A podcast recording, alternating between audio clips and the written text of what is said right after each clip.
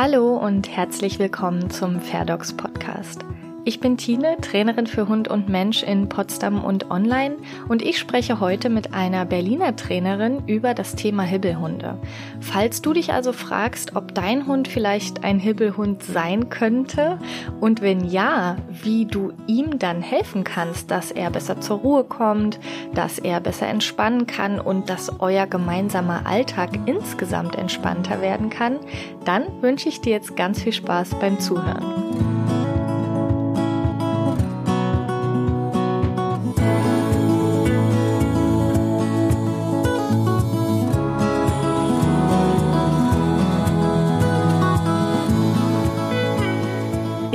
Folge 5 des Fairdogs Podcast hatte ich bereits eine Berliner Trainerin zu Gast und zwar die liebe Anja Meyer. Sie wollte gern über sture Hunde reden und heute habe ich wieder eine Berliner Trainerin zu Gast, die sich das Thema Hibbelhunde ausgesucht hat. Also irgendwie ist da was los mit den Berliner Trainerinnen, dass sie so ein Faible für verhaltenskreative Hunde haben. Mir soll es recht sein. Äh, ich freue mich sehr drüber und Elisa Lange, die ich heute zu Gast habe, die bietet in ihrer Hundeschule Hundeschule in Berlin Einzeltraining an, Gruppentraining. Sie hat eine Hundetagesstätte, sie bietet Gassi-Service an, Urlaubsbetreuung. Also da ist eine ganze Menge los. Und jetzt im April 2021 eröffnet sie sogar noch ein weiteres großes Gelände im Osten Berlins. Auch wieder eine Hundetagesstätte. Und das macht sie natürlich nicht alles allein, sondern gemeinsam mit ihrem Team bei Lange Leine Hundetraining. Und sie hat mir neulich schon verraten, dass sie sich immer ein bisschen zusammenreißen muss, um nicht fünf Projekte gleichzeitig zu starten. Darum freue ich mich umso mehr, dass sie heute Zeit gefunden hat hier für diese Podcast-Aufnahme. Herzlich willkommen, Elisa. Halli, hallo. Ich freue mich, dass du da bist und ich freue mich auch, dass du dir dieses Thema Hibbelhunde ausgesucht hast, beziehungsweise wir haben es jetzt einfach mal so genannt. Das ist ja schon ein ziemliches Label, was wir da aufgedrückt haben, eine ziemliche fette Schublade, die wir da irgendwie aufgemacht haben. Aber das dröseln wir natürlich gleich noch mal ein bisschen auseinander. Ich denke aber, alle können sich so ein bisschen vorstellen, ja, Hibbelhunde, gut, da, da hat man gleich so ein Bild vor Augen. Und jetzt würde mich natürlich interessieren, du hast dir das Thema ausgesucht. Hast du denn selber auch einen Hibbelhund bei dir zu Hause? Ich habe durchaus einen Hibbelhund bei mir zu Hause. Also es ist ja ein Mischlingshund, meine Relter. Ähm, die Mutter ist ein Hütehund, ein Dorfhütehund. Der Vater, wie gesagt, ist nicht ganz klar, aber ich denke, es ist ein Terrier. Ähm, und sie hat schon, ähm, also gerade als junge Hündin hatte sie viel Probleme runterzukommen und hat auch auf Bewegungen sehr stark reagiert und auch mit Zwicken und Bellen und Quieken und Rumhopsen. Ähm, und jetzt im Alter mit mehr Trainingsroutine, ähm, sage ich mal, ist es natürlich alles besser. Aber sie hat schon in ungewohnten Situationen, ist sie immer noch sehr schnell aufgeregt, sehr laut. Und ähm, es fällt ihr sehr, sehr schwer. Insofern denke ich, dass da passt dieses Label Hibbelhund drauf. Ähm, weil ich denke, das ist ja genau das, was die Leute verstehen, dass die Hunde halt nicht schaffen, wie man sich das so manchmal wünscht. Ich gehe ins Restaurant oder ins Café und dann legt sich der Hund unter den Tisch und dann pennt der da, bis ich meinen Kaffee ausgetrunken habe. Mhm. Ähm, genau, also das schafft Relta nicht. Auch nicht mit viel Training tatsächlich. Also ich könnte sie ja noch mehr machen, aber ja, das ist erstmal mein Hund. Mhm. Wie hat sich das denn über die Jahre entwickelt bei euch? Also du hast jetzt gerade gesagt, so dieses krasse Ziel im Café liegen. Ich, ich habe sowieso noch nicht ganz verstanden, warum Hunde überhaupt mit ins Café sollen, aber äh, gut, das lassen wir jetzt mal. Ne? Manche Menschen haben diesen, diesen Wunsch und dann ist das auch okay, wenn dieser Wunsch besteht. Äh, bei dir besteht der offensichtlich nicht. Und du hast jetzt schon gesagt, das würde sie heute jetzt auf dem Stand, wo sie gerade ist, auch nicht schaffen, ins Café zu gehen. Aber es wird sich wahrscheinlich eine ganz schöne Menge geändert verändert haben bei euch. Wie, wie ging das los und wie, wie sieht es heute aus und wie ist es über die Jahre so gewachsen mit euch beiden? Also tatsächlich muss ich ja zugeben, sie ist ja mein, mein eigener erster Hund. Sie ist angeschafft worden, als ich gerade meine Hundetrainerausbildung fertig hatte. Und zu dem Zeitpunkt hatte ich tatsächlich selbst auch die Erwartung, sie mit in einen Kaffee nehmen zu können. Die habe ich inzwischen abgelegt. Einerseits, weil ich gemerkt habe, wie schwer es ihr fällt, aber auch natürlich, weil ich viel mehr gelernt habe noch, seitdem ich die ursprüngliche Ausbildung 2012 gemacht habe.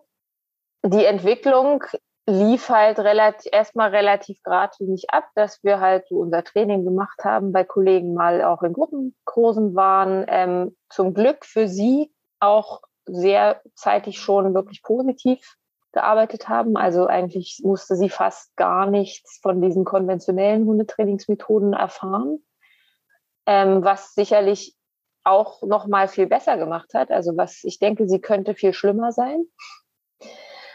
Und ich habe mich dann halt sehr viel, relativ schnell sehr viel mit Stress auseinandergesetzt. Also warum mein Hund zum Beispiel in einer aufregenden Situation anfängt, mein Bein zu rammeln.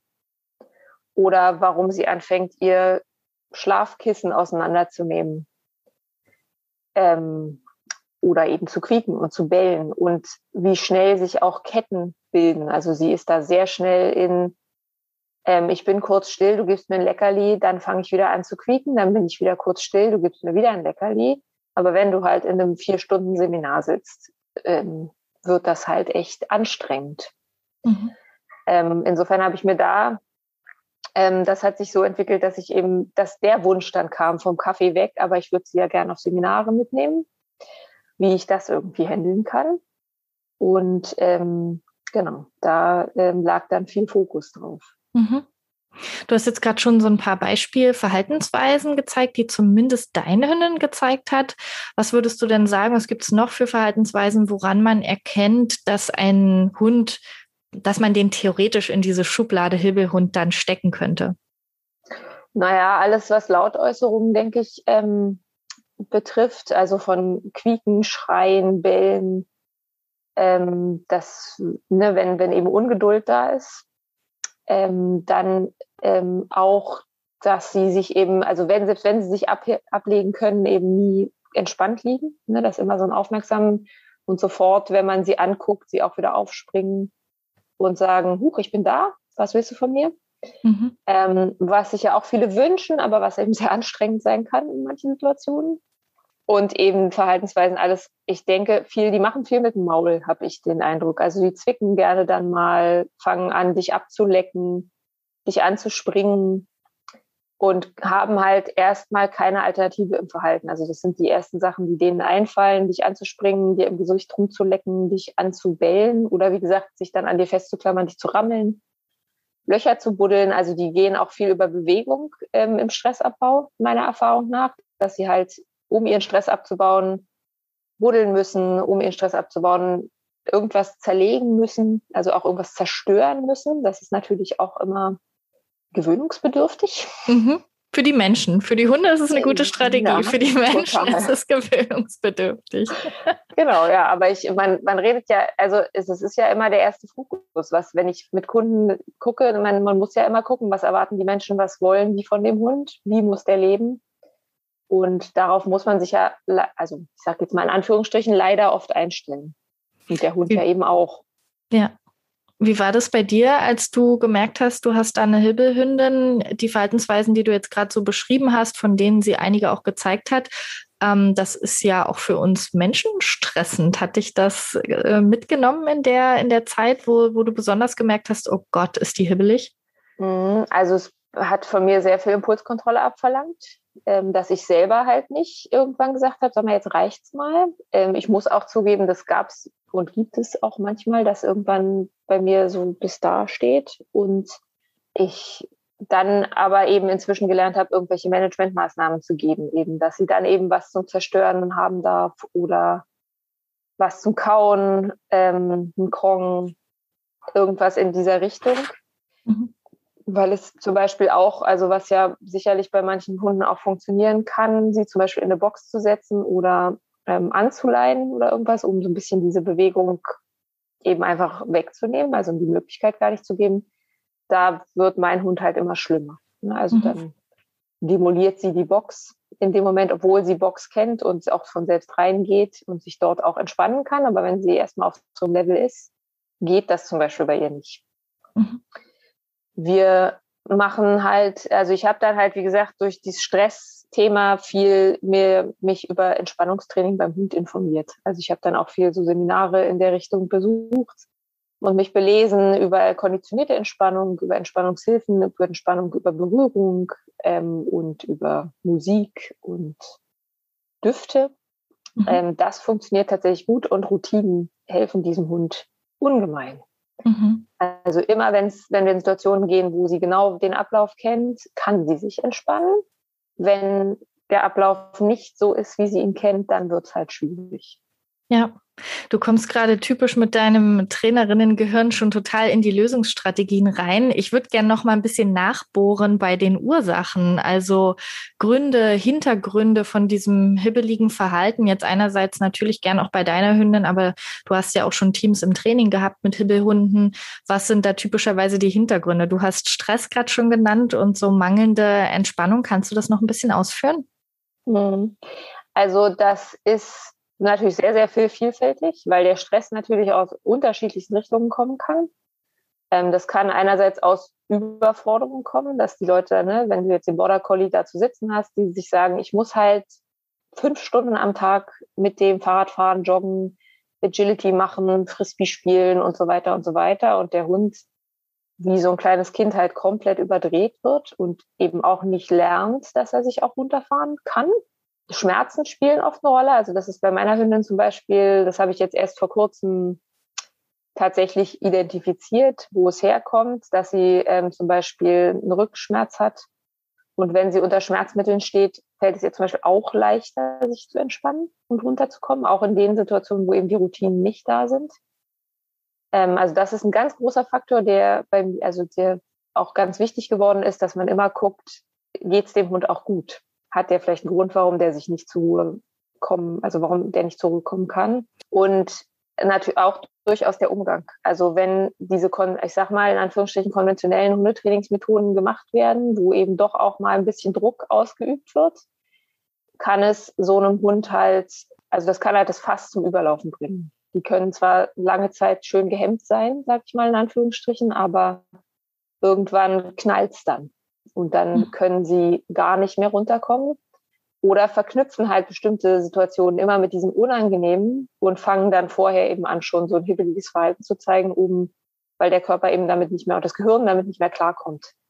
Du hast jetzt zwei riesige Themenfelder angesprochen und zwar einerseits das Thema Gesundheit. Da würde ich gerne noch mal so ein bisschen nachhaken, weil es so, so wichtig ist und aber auch gleichzeitig so komplex und glaube ich gar nicht zu überblicken, weder für eine normale Hundehalterin, aber selbst für uns Trainerinnen, die wir ja im medizinischen Bereich nicht so ausgebildet sind wie medizinisches Fachpersonal und selbst für ausgebildetes Fachpersonal kann es manchmal schwierig sein. Hast du ein paar erste kleine Tipps für Menschen, die sagen, ich habe einen Hibbelhund? Ja, pff, keine Ahnung, wir gehen regelmäßig zur Impfung, aber woher soll ich jetzt wissen, ob der Schmerzen hat oder ob der irgendwelche Probleme hat? Ja, die Tierärztin hat gesagt, das ist alles okay. So, das sind die typischen Fälle, die, äh, wenn ich nach dem Thema Gesundheit frage, ja, ja, nee, nee, hier ist alles okay. Hast du so ein paar ähm, wirklich ich weiß, es ist sehr komplex, deshalb hast du nur so ein paar erste, erste Hilfe, in Anführungsstrichen, Tipps, wie man überhaupt herausfindet, ob da was sein könnte.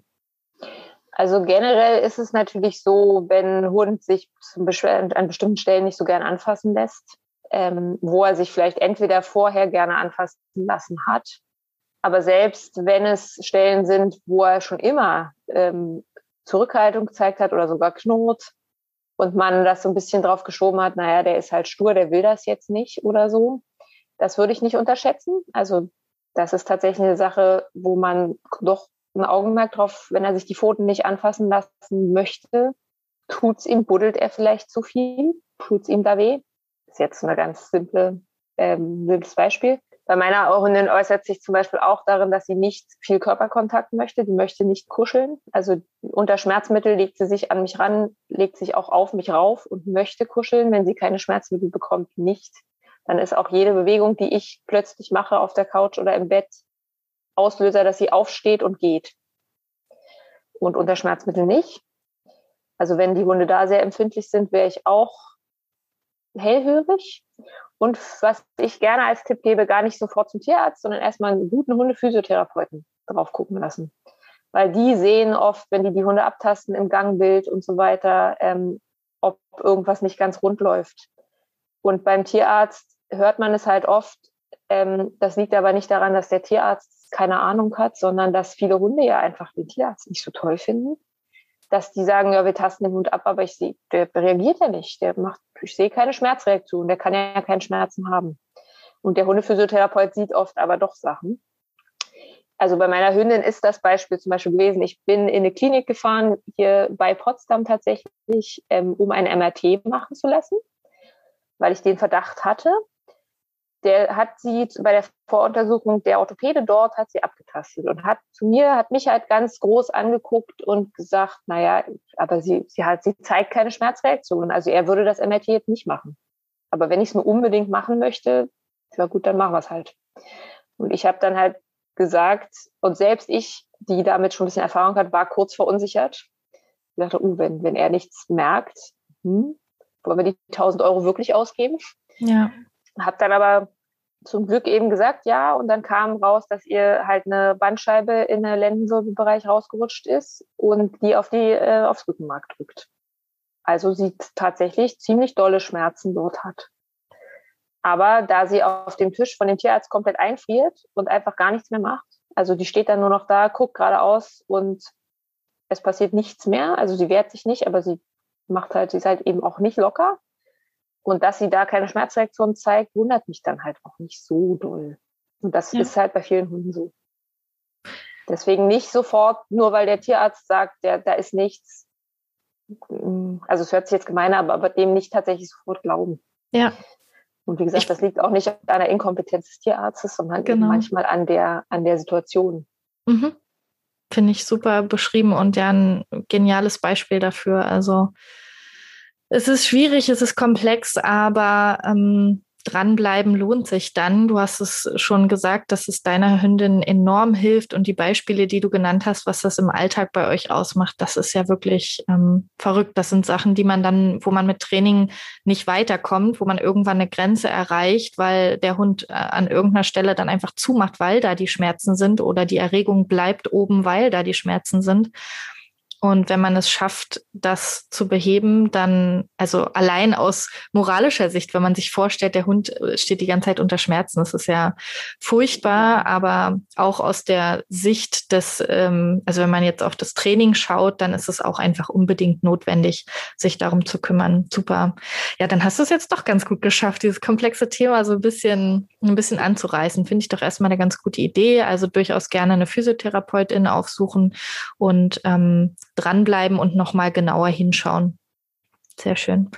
Genau. Und das zweite große Thema, was du aufgemacht hast, ist aversive Trainingsmethoden. Du hast es konservativere Trainingsmethoden genannt, finde ich ganz, ganz wichtig, weil wir uns alle einig sind. Ich glaube, sowohl du und ich als auch Menschen, die äh, Stachelhalsbänder benutzen. Wir sind uns alle einig, wir wollen unseren Hunden nicht wehtun. Wir wollen nett zu denen sein. Wir wollen ihnen ähm, was Gutes tun. Wir wollen einfach nur, ne, dass sie sich auch so verhalten, dass sie in unserem Alltag gut klarkommen und sich so verhalten, wie wir uns das auch wünschen.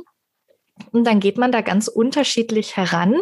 Stachelhalsband ist jetzt einerseits ein extremes Beispiel. Ich habe aber gemerkt, als ich mich jetzt ein bisschen aus meiner positiven Filterblase herausbewegt habe und mal in eine ähm, sogenannte, ich weiß gar nicht, wie man im Deutschen sagt, aber so eine ausgeglichene Trainingsgruppe sozusagen, wo man eben nicht sagt, da sind nur, ist nur positives Training erlaubt. Da wird durchaus mal so ein Stachelhalsband auch ähm, fotografiert und gezeigt, hey, guck mal, das hat meiner Hündin total geholfen. Die läuft jetzt ganz toll an der Leine. Also ich konnte mir das gar nicht vorstellen, aber das ist tatsächlich noch sehr verbreitet und ähm, deshalb ist es vielleicht gar nicht so ein Extrembeispiel, aber die Menschen, die jetzt explizit zu dir und mir kommen, die wissen wahrscheinlich schon so grob, worauf sie sich einlassen und würden schon eher sagen, na gut, Stachelhalsband muss jetzt nicht unbedingt sein. Du überlegst gerade so ein bisschen. Ne? Naja, also Stachelhalsband hatte ich jetzt tatsächlich auch lange nicht. Und wenn überhaupt, hatte ich das irgendwann mal im Einzeltraining oder so. Aber im Gruppentraining, da muss ich tatsächlich sagen, die, da sind schon viele dabei, die nicht explizit zu uns kommen, weil wir positiv arbeiten, sondern mhm. durchaus, weil wir einfach in der Nähe sind, weil wir, was in Berlin ja auch ein Alleinstellungsmerkmal ist, einen Trainingsplatz haben, wir nicht irgendwo im Park stehen und üben. Also wir haben schon Leute, die auch ähm, nicht sofort mit der Idee daran kommen, mhm. sondern eben sagen, wir gehen jetzt halt zur Hundeschule und das ist erstmal egal mhm. wie. Okay, gut, dann hast du quasi ein bisschen, ein bisschen weiteren Kreis, was auch die Methoden angeht. Ich würde gern so ein bisschen auf diese Sachen eingehen, bei denen man jetzt nicht gleich auf die Idee kommen würde, dass die hibbeliges Verhalten weiter fördern. Also so alltägliche Sachen, bei denen man sagt, na ja, ich muss meinem Hund schon irgendwie Grenzen setzen oder ich muss auch mal eine Ansage machen. Kannst du da ein, zwei Beispiele nennen von diesen typischen Sachen, die man besser unterlassen sollte, weil sie gerade gerade bei Hibbelhunden eher noch dieses hibbelige Verhalten fördern könnten? Also es ist eigentlich alles, was Richtung Druck geht, schon so. Also auch ein Leinenruck, ne, wenn man, wenn der Hund halt immer wieder vorspringt und zieht, weil er eben das Eichhörnchen gesehen hat oder da irgendwer mit, anders mit dem Ball spielt oder so, ne.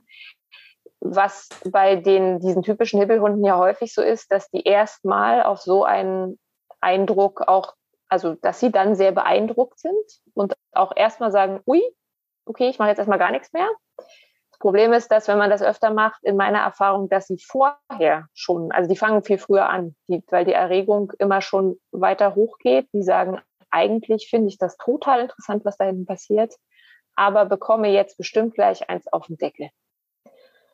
Wissen aber nicht warum sie eins auf den Deckel kriegen, weil das ja leider sehr unspezifisch ist mit so einem Leinenruck oder eben, ne, wenn man einfach nur schimpft von hinten oder so und der Hund erstmal gar nicht weiß, warum er jetzt gerade diese negatives, dieses negative Feedback bekommt.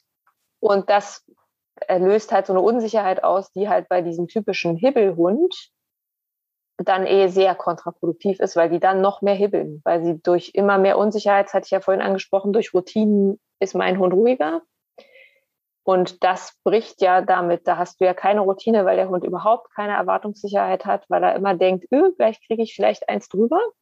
Jetzt mal im extremeren Fall. Und dann schon die Erwartung hat, ich sehe das Eichhörnchen, die Erregung geht hoch, weil Jagdtrieb kommt drauf. Und dann geht die Erregung noch höher, weil dann sofort kommt, uh, aber gleich kommt was von mhm. da hinten, was nicht schön ist. Ja, für uns ist das ja total logisch eigentlich. Also wir Menschen stellen uns vor, ja, ich unterbinde halt das Verhalten, ich sage dann nein und dann hört der auf und dann weiß der, dass der das nicht mehr machen soll. Aber Hunde haben ja überhaupt kein Verständnis von diesem richtig und falsch. Das heißt, das überhaupt dann zu generalisieren und zu sagen, okay, das Eichhörnchen an der Ecke auch nicht und der Hase an der Ecke auch nicht und die Katze da auch nicht und die Spuren von der Katze auch nicht. Ähm, das ist erstmal die eine Sache und dann ist es ja auch Jetzt habe ich den Faden verloren. Das ist mir auch noch nicht passiert im Podcast. Sie können es ähm, nicht generalisieren. Sie können es nicht generalisieren. Sie haben keine Vorstellung von, von gut und schlecht. Ich weiß nicht, was ich noch sagen wollte. Ich hatte noch einen zweiten Punkt, der ja. ist jetzt aber weg. Genau, also für uns ist es logisch, für die Hunde ist es überhaupt nicht logisch und deshalb ist die Erwartungssicherheit überhaupt nicht gegeben. Und mir ist noch ein, ein schönes Beispiel eingefallen, was vielleicht diese feine Linie nochmal ganz gut klar macht. Du hast gerade von Druck gesprochen und ich musste mich erinnern an eine Trainingsstunde, die ich gestern hatte, bei der wir geguckt haben, ähm, wie der Hund bisher das Sitz meistern kann. Also wir haben mal das Signal gegeben, dann hat der Hund sich nicht hingesetzt und ähm, dann ist der Mensch aufgestanden und einen Schritt auf den Hund zugegangen und dann hat er sich hingesetzt. Ich finde, das ist ein ganz, ganz tolles Beispiel für Druck, der von außen überhaupt nicht aussieht wie aversives Training. Du bist als Mensch dann nicht unbedingt böse gegenüber deinem Hund, sondern die Frage ist, was ordnet denn dein Hund als Druck ein? Und wenn du dich frontal auf deinen Hund zubewegst, dann kann er das durchaus als Druck einordnen. Und wenn er sich dann hinsetzt, dann tut er das nicht, weil das Signal gut funktioniert, sondern weil er gelernt hat, oh, dann sollte ich mich aber lieber ganz fix hinsetzen, wenn ein Mensch einen Schritt auf mich zumacht. Sonst ähm, ja, sieht es vielleicht nicht so gut aus. Also das finde ich als Beispiel nochmal ganz wichtig, weil es eben kein Schwarz-Weiß ist. Es gibt nicht die, die böse zu ihren Hunden sind und die, die gut zu ihren Hunden sind, sondern es ist, da gibt es ganz viele Graustu ganz viele Graustufen und es entscheidet letztendlich der Hund, was für ihn eine Strafe ist und ja auch was für ihn eine Belohnung ist. Und da muss man auch immer wieder neu schauen. Also dir und mir passiert es im Alltag sicherlich auch häufiger, dass wir denken, oh, jetzt habe ich hier irgendwie auf irgendeine Art und Weise meinen Hund vielleicht erschreckt oder Druck ausgeübt, ohne dass ich das eigentlich wollte. Also das ist dann ja eine dieser Graustufen und unsere Aufgabe als Menschen ist es, das zu entdecken und besonders als Bezugsmenschen von Hibbelhunden ist es eben sehr, sehr wichtig, weil du so schön gesagt hast, dieser Druck, der führt dann eher dazu, dass die Erregung noch weiter steigt und dadurch auch dieses hibbelige Verhalten eher noch mehr wird. Mhm. Also auf jeden Fall langfristig gesehen. Ne? Also wie gesagt, das, das, Gemeine ist ja, dass bei solchen Hunden oft so ein lautes Wort ja erstmal dazu führt, dass die im Boden versinken und sagen, ach du meine Güte. Ja. Und man sich in dem Moment denkt, ach Mensch, das funktioniert. Ähm, aber eben langfristig diese Kette oder der Teufelskreis, sage ich mal, dann entsteht, dass die Hunde schon zum Beispiel aufgeregt rausgehen, weil sie sagen, draußen kann ich mir nie sicher sein, was da jetzt passiert. Ne? Oder eben auch, also Hunde, die halt eine, also ich habe, wir haben zum Beispiel im Gassi-Service eine kleine Ber Berger de Pyrénées-Hündin. ähm, das ist tatsächlich auch die erste dieser Rasse, bisher auch die einzige, die ich jemals getroffen habe. Ich habe schon öfter von denen gehört, aber noch nie in, in echt gehabt. Das ist ja ein kleiner Flummi, also ein totaler Flummi. Also die, die passt auch total in dieses Hibbelhunde-Schema. Ähm, kleiner als ich dachte, muss ich zugeben, als Trainer. Ich dachte immer, die sind größer. Und flutscht durch unsere ganzen Hunde zwischendurch. Also die, die, die rennt halt die ganze Zeit rum. Ne? Also da denkst du, ähm, der Hund, äh, die ist auch noch relativ jung, die müsste nach diesen anderthalb Stunden Gassi-Service auch garantiert einfach mal komplett umfallen. Würde sie sicherlich auch gerne, aber da ist sicherlich dann auch viel daran zu arbeiten, dass sie zu Hause dann auch umfallen darf. Dass da halt eben dann auch die Möglichkeit gegeben wird, dass sie, wenn sie so viel Aufregung hatte, was ja auch mal okay ist für so einen Hibbelhund, dann aber auch die Möglichkeit hat, sich wieder zu regenerieren. Und die kann inzwischen auch im Gassi-Service mal sitzen und warten, ohne sofort nach einer Sekunde wieder wie so ein Floh ähm, aufzuhupsen. Aber das hat halt viel Zeit bei uns gekostet. Wir haben sie halt immer wieder ins Sitz und immer wieder belohnt. Also wir waren auch überhaupt nicht geizig mit dem Hund. Ne? Also die hat immer ganz viel Futter gekriegt für ganz kleine Sachen. Weil sie natürlich zusammen mit all den anderen Hunden im Gassi-Service noch viel aufgeregter war, als wenn du alleine mit ihr trainierst. Ähm, aber das ist zum Beispiel auch so eine Sache, nicht geizig sein. Mit dem Hippelhund bitte nicht geizig sein. Mhm, absolut. Ja. Ähm, ich habe, also ich möchte unbedingt gleich über das Thema Entspannung sprechen. Du hast gerade schon gesagt, ne, sie muss da noch die Möglichkeit bekommen zu entspannen. Da habe ich ganz viele Fragen noch, die ich dir stellen möchte. Bevor wir dazu kommen, würde ich aber gerne noch ähm, was zum anderen Thema fragen. Und zwar hast du vorhin schon gesagt, dass Manche denken, sie müssten ihren Border Collie fünf Stunden lang zu allen möglichen verschiedenen Aktivitäten schleppen, damit der ordentlich ausgelastet ist. Was ist daran das Problem? Ist doch eigentlich eine Plus-Minus-Rechnung im Kopf der Menschen. Je mehr ich den Hund auspowere, je mehr der rennt und Ball spielt und weiß ich nicht, überall sich bewegt, äh, dann müsste doch quasi die Energie raus sein und er müsste zu Hause umfallen. Ist das etwa nicht so? Du grinst schon so, du weißt es ganz genau. ähm, nein, also auch wieder ein Beispiel von meiner Hündin. Äh, die geht ja auch im Gassi-Service durchaus mal mit. Da gehen wir anderthalb Stunden, da ist viel Action, viel körperlich los. Da ist sie auch müde danach durchaus, aber als junger Hund war sie, dann konnte sie schon noch. Also, ne? Ähm, als junger Hund waren wir aber auch bei einer Kollegin von mir hier in Berlin, also auch jetzt noch, ähm, machen wir Dummy-Training. Und da fahren wir hin und äh, in, der, in den 60 Minuten Gruppentraining, die da stattfinden, ähm, sind wir ja nicht die ganze Zeit dran, also vielleicht, wenn wir jetzt wirklich ganz fleißig sind, sind wir da 30 Minuten dabei und apportieren und warten und beobachten und gucken, wo der oder mir hinfällt und müssen uns das merken und den dann holen und so weiter. Nach der halben Stunde Arbeit schläft mein Hund den Rest des Tages. Also da ist nichts mehr mit dem anzufangen. Nach anderthalb Stunden Gassi, also jetzt mit neun auch, aber mit zwei oder drei hat die gesagt, hier Leute, ich kann noch. Ich will noch da ist halt wirklich diese, diese Gratwanderung zwischen geistiger und körperlicher Auslastung wichtig. Also ich sage auch nicht, bitte geht, macht nichts mit eurem Border Collie. Bitte lasst den auch körperlich aus. Und wenn der über, wenn ihr übers Feld joggen wollt mit dem, wenn der erwachsen ist und gesund, dann könnt ihr auch mit dem eine Dreiviertelstunde joggen gehen, aber dann müsst ihr wahrscheinlich danach noch was anderes mit dem machen oder davor. Also das reicht dann halt nicht, damit der ähm, wirklich müde ist. Wenn man aber zu viel macht, also wenn man körperlich zu viel Action macht, die fahren ja dann auch hoch vom Erregungslevel. Gerade wenn es so um Ballspielen und solche Sachen geht. Oder man geht hier in Berlin auf unsere schönen Hundeauslaufplätze. mit 20, 30 Hunden gleichzeitig und eben auch meistens sehr unkontrolliert im Sozialkontakt, alles fremde Hunde, sehr anstrengend. Das ist tatsächlich auch anstrengend für den Kopf, aber eben auch für den Körper. Und viele meinen es ja dann zu gut und sagen, sie sind da jetzt eine Stunde. Und ähm, entweder fangen die Hunde an, schlechtes Verhalten gegenüber Artgenossen zu zeigen irgendwann, oder sie drehen halt komplett auf. Du parkst da mit dem Auto und steigst aus dem Auto aus und der Hund sieht den Hundeplatz und bevor du überhaupt reingehen kannst, ist der schon eigentlich ähm, in, ja, an der Decke, sag ich mal, ne? weil er so aufgeregt ist. Oder schon im Auto. Oder schon mal. Also ich habe neulich mal, ich habe tatsächlich hier in Potsdam mal geschaut, ob es nicht doch eine Möglichkeit wäre, den Hundeplatz irgendwann mal zu einer Tageszeit zu betreten, wo nicht so viel los ist. Und dann waren wir kurz dort und dann kam so ein äh, Kleintransporter an mit, ich weiß nicht wie viel Hunden, ich sage jetzt mal fünf Hunden drin und der kam schon bellend an. Also dieser Transporter bebte schon, weil die Hunde da drin völlig aufgedreht waren. Und die Interpretation, die dann, glaube ich, oft gemacht wird, ist, ja, die freuen sich so, die freuen sich so, aber die sind halt einfach genau. von Erregungslevel schon komplett drüber. Genau, die sind ja auch gestresst dann, ne? Also weil sie eben auch schon erwarten, okay, dass ich treffe jetzt wieder lauter neue, die kenne ich alle noch nicht, die kann ich nicht einschätzen, die muss ich erst kennenlernen. Das ist halt anstrengend. Also ich fände es anstrengend, wenn ich jeden Tag auf eine neue Party gehen müsste. Absolut. Ähm, jetzt habe ich den Faden verloren. Das habe ich eben gesagt. Dann unterbreche ich dich jetzt einfach nochmal und vielleicht findest du deinen Faden wieder.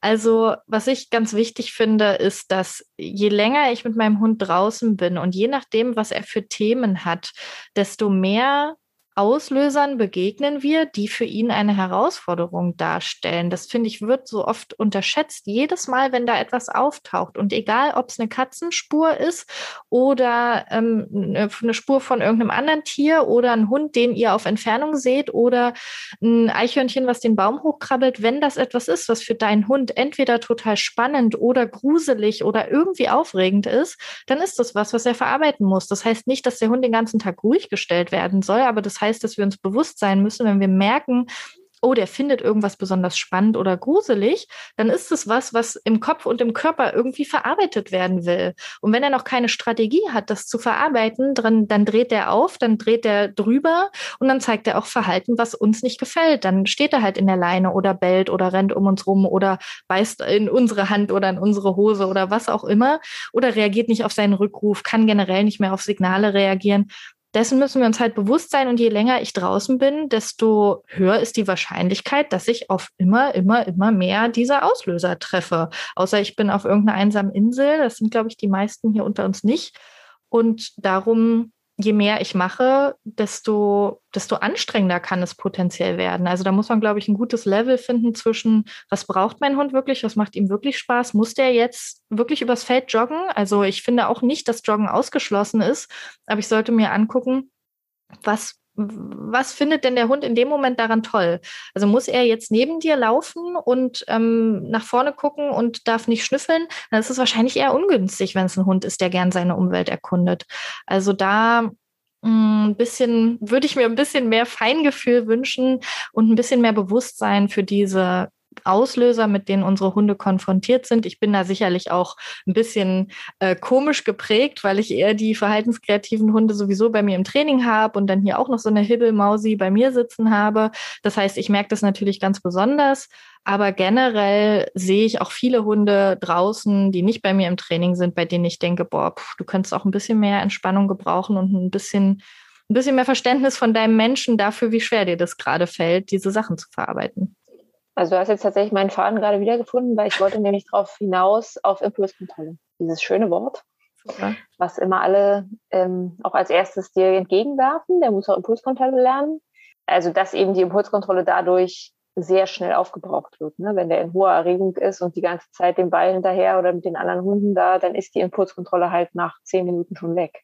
Und dann kann er sich nicht mehr gut benehmen. Das ist halt das A und O, was man beachten muss, weil der kann dann noch so viel sich bemühen, aber das Gehirn sagt dann halt gerade bei jüngeren Hunden, aber eben auch bei den Erwachsenen, da ist jetzt halt nichts mehr. Ich kann nicht mehr. Ich kann nicht mehr regieren. Das ist dann wie mit so einem Kind, was eben, das kennt man ja. Und das, dafür haben ja auch viele Leute Verständnis, dass das übermüdete Kind nicht mehr runterkommt. Und das ist halt bei so einem Hund dann genau so, der dann eigentlich auch am liebsten umfallen würde und in Tiefschlaf fallen, aber nicht kann, weil halt immer noch so viele Eindrücke auf ihn reinprasseln und der eben auch nicht vielleicht gelernt hat, auch mithilfe seines Besitzers eben sich dann wieder zu entspannen. Und ähm, genau, das ähm, darauf wollte ich tatsächlich hinaus mit Sehr gut. Platz und so weiter. Also das, das nach müde kommt doof Prinzip quasi. Genau. Genau, das, das ist aber bei fast allen Lebewesen so. Ja, absolut.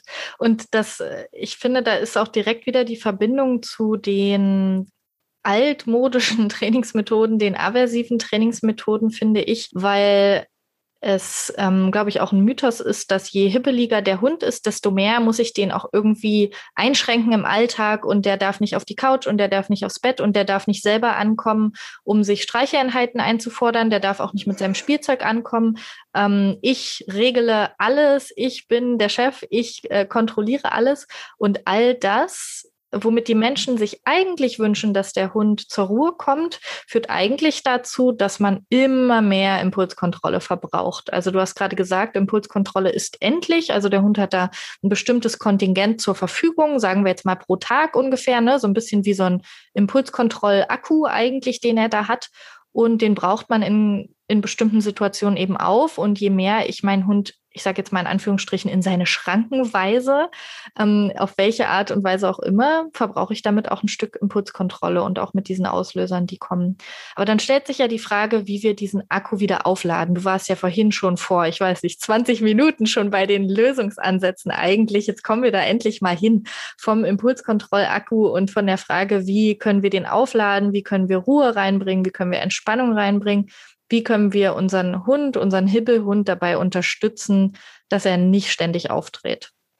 Also das Erste, was sicherlich auch erstmal mit das Einfachste ist, ist wirklich sagen, eben Ruhephasen einzuführen, dass man eben sagt, okay, wenn wir zwei Stunden Gassi waren, dann ist jetzt auch erstmal Pause zu Hause reimt sich auch, siehst du?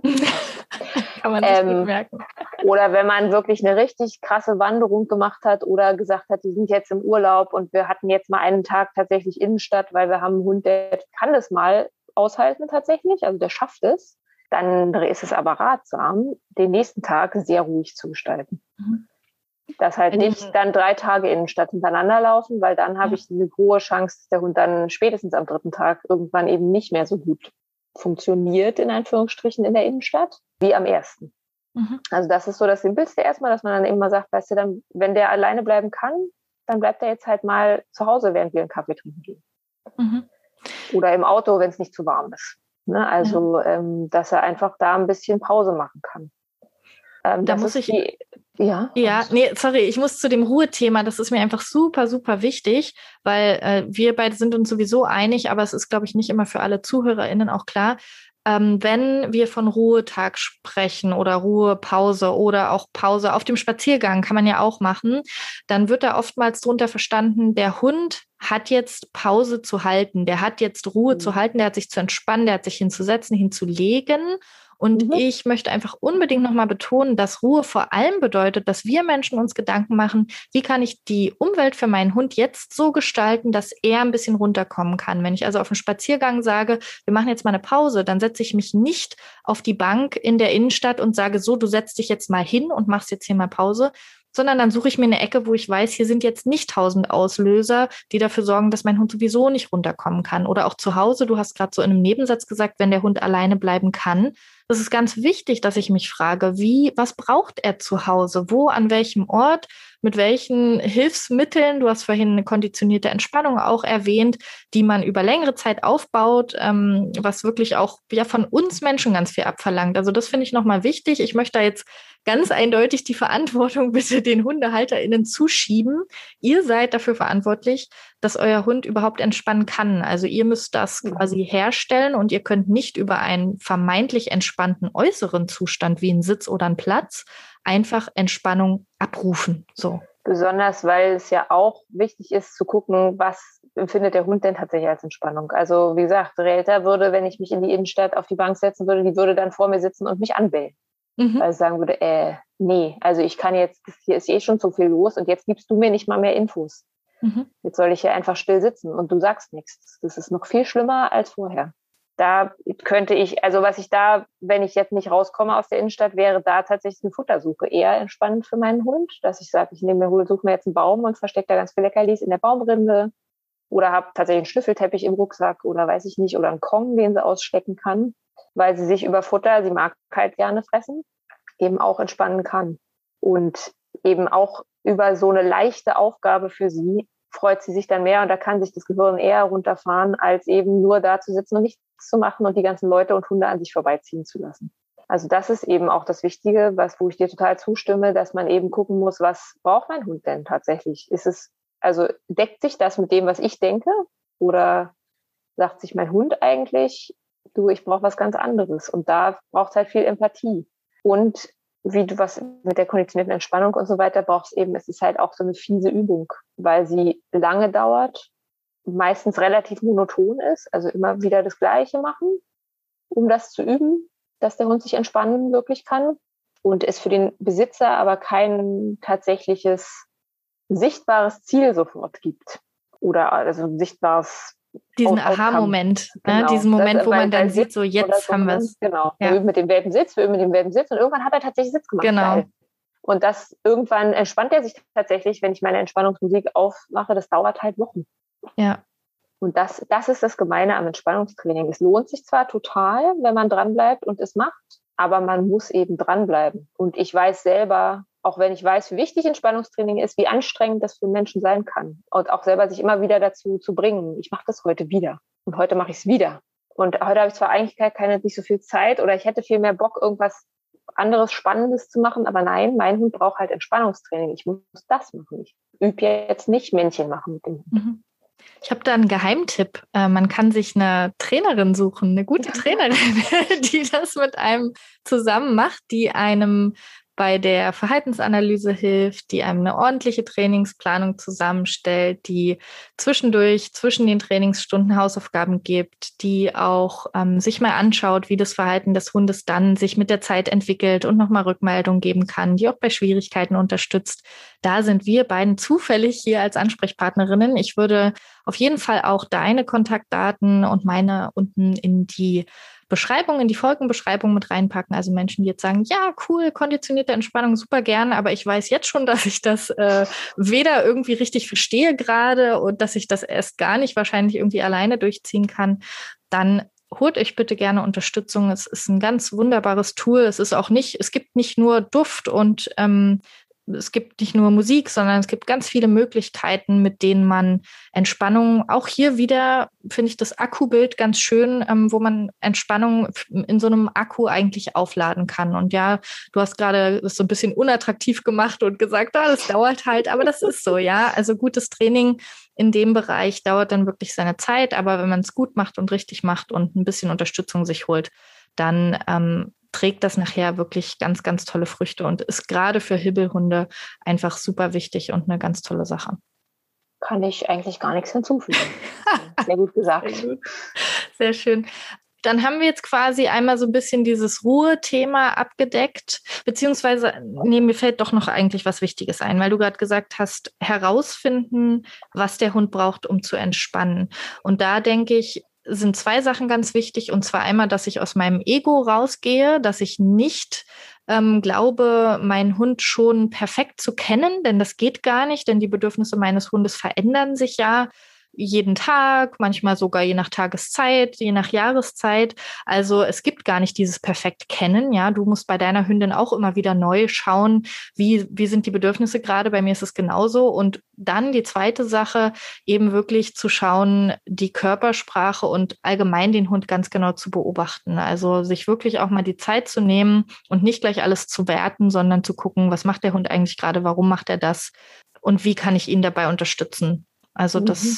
dieses so ein bisschen so ein investigatives Verhalten, so, so detektivmäßig, dass man sich so auf die Suche macht, was könnte es denn sein? Wie könnte ich meinem, meinem Hund helfen? Wie könnte ich ihn unterstützen? Und da wirklich auch offen für Neues sein. Genau. Und dann ähm, würde ich dich mal ganz frech fragen, ob du nicht noch einen Tipp hast, was man, was man mit dem Hibbelhund machen könnte, ähm, außer konditionierte Entspannung und Ruhezeiten. Hast du noch was auf Lager? Also, wie gesagt, was ich ja vorhin angesprochen habe, äh, die Kopfarbeit nicht zu unterschätzen. Also, die Kopfarbeit macht meistens müder als die Dreiviertelstunde Joggen oder Fahrradfahren oder Frisbee spielen. Also deswegen mache ich zum Beispiel auch Apportiertraining, Dummy-Training mit meinem Hund, anstelle einfach nur monoton den Ball zu werfen, weil der Hund sich da eben konzentrieren muss. Er muss halt sich merken, wo das Ding hingefallen ist. Er muss sich stoppen lassen. Er muss sich einweisen lassen. Er muss nachdenken. Und das, oder eben Tricktraining, finde ich auch super Sache.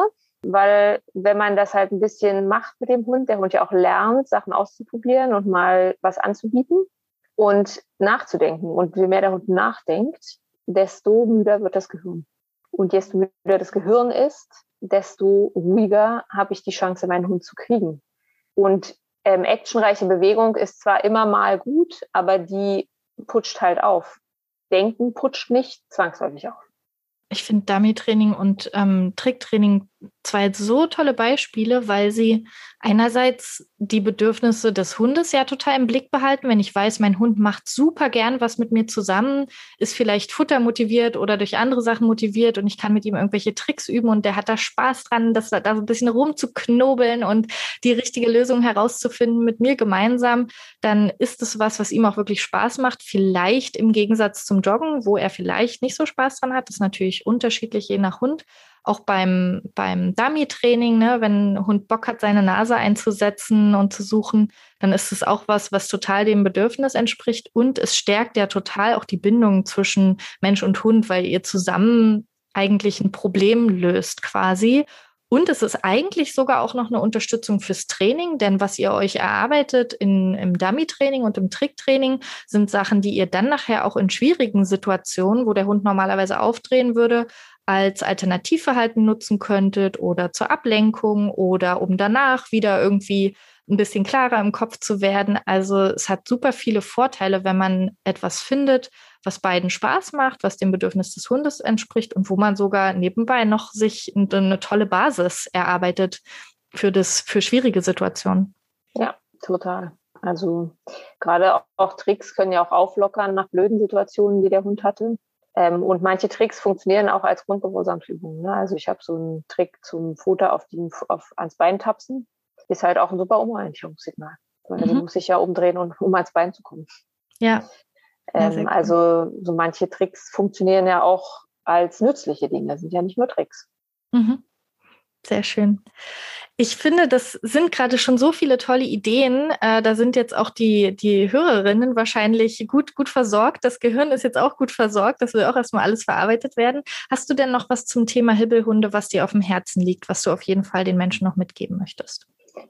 Also ähm, das hatte ich eigentlich schon erwähnt, dass dieses, dieses Gesundheitsthema ist tatsächlich, finde ich, sehr wichtig, weil das eben immer unterschätzt wird. Also einige Teile, die wir angesprochen haben über das Thema, sind, glaube ich, sogar schon ein bisschen bekannter geworden, ne, dass eben Ruhe wichtig ist und so weiter. Aber die Gesundheit, dass der Hund eventuell wirklich Schmerzen hat und deswegen sich nicht entspannen kann, finde ich sehr wichtig. Und das sollte man echt nicht unterschätzen, auch wenn man es nicht dem Hund ansieht auf den ersten Blick. Mein Hund würde sofort über jede Agility-Hürde rasen, obwohl sie diesen Schmerz im, im Rücken hat. Also das ist, finde ich, das ist wirklich, liegt mir am Herzen, dass Leute da nochmal sensibler für werden und wie gesagt, sich auch nicht ermutigen lassen, wenn ein Tierarzt mal sagt, da gibt es keine Schmerzreaktion, dranbleiben, nochmal gucken, wie gesagt, Physiotherapeuten mal rangucken lassen, eben doch mal einfach Röntgen wenn man so einen Verdacht hat, um zu sehen, was ist. Pflegehund von mir, da ist Oberschenkelbruch im Welpenalter festgestellt worden, der eben auf der Straße in Rumänien nicht behandelt wurde.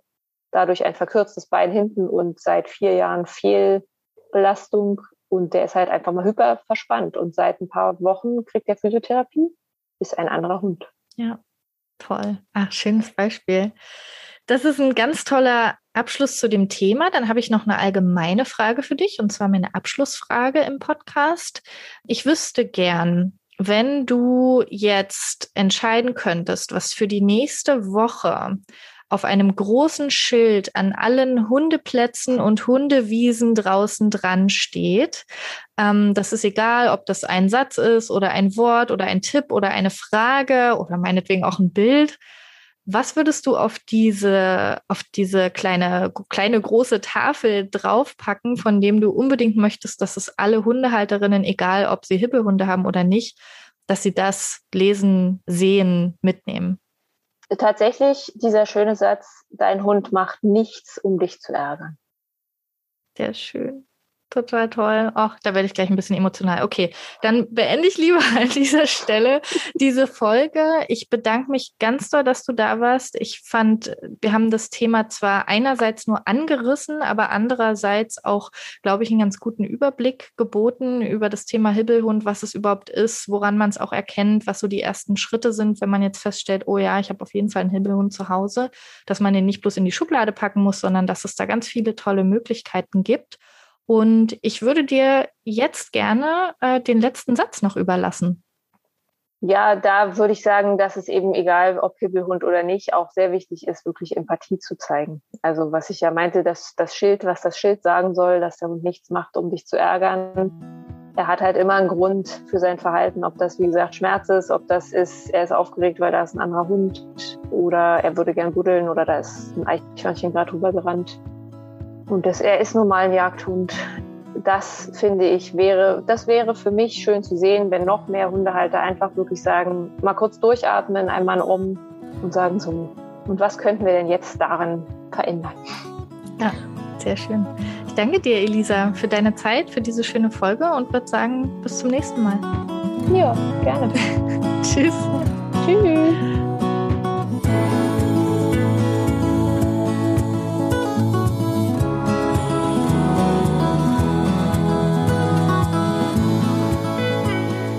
Ich freue mich, dass du heute wieder beim Fairdocs Podcast reingehört hast und als Abschlussaufgabe möchte ich dir heute folgende Idee mitgeben. Wenn du jetzt gerade Zeit und Lust hast oder gern auch später, dann schnapp dir doch mal ein Handtuch, vielleicht auch ein älteres Handtuch, nimm eine Handvoll Kekse und wickel diese Kekse nach und nach in dieses Handtuch ein und leg das Handtuch deinem Hund auf den Boden, damit er die Kekse dort raussammeln kann. Das ist ein kleines Suchspiel, eine kleine Aufgabe fürs Köpfchen, die eigentlich jedem Hund Spaß macht, egal ob Hibbelhund oder nicht. Und ich habe natürlich die Hoffnung, dass dein Hund dich dann nächstes Mal wieder daran erinnert, den Fairdogs Podcast einzuschalten. Denk dran, bleib fair mit deinem Hund und bleib fair mit dir selbst.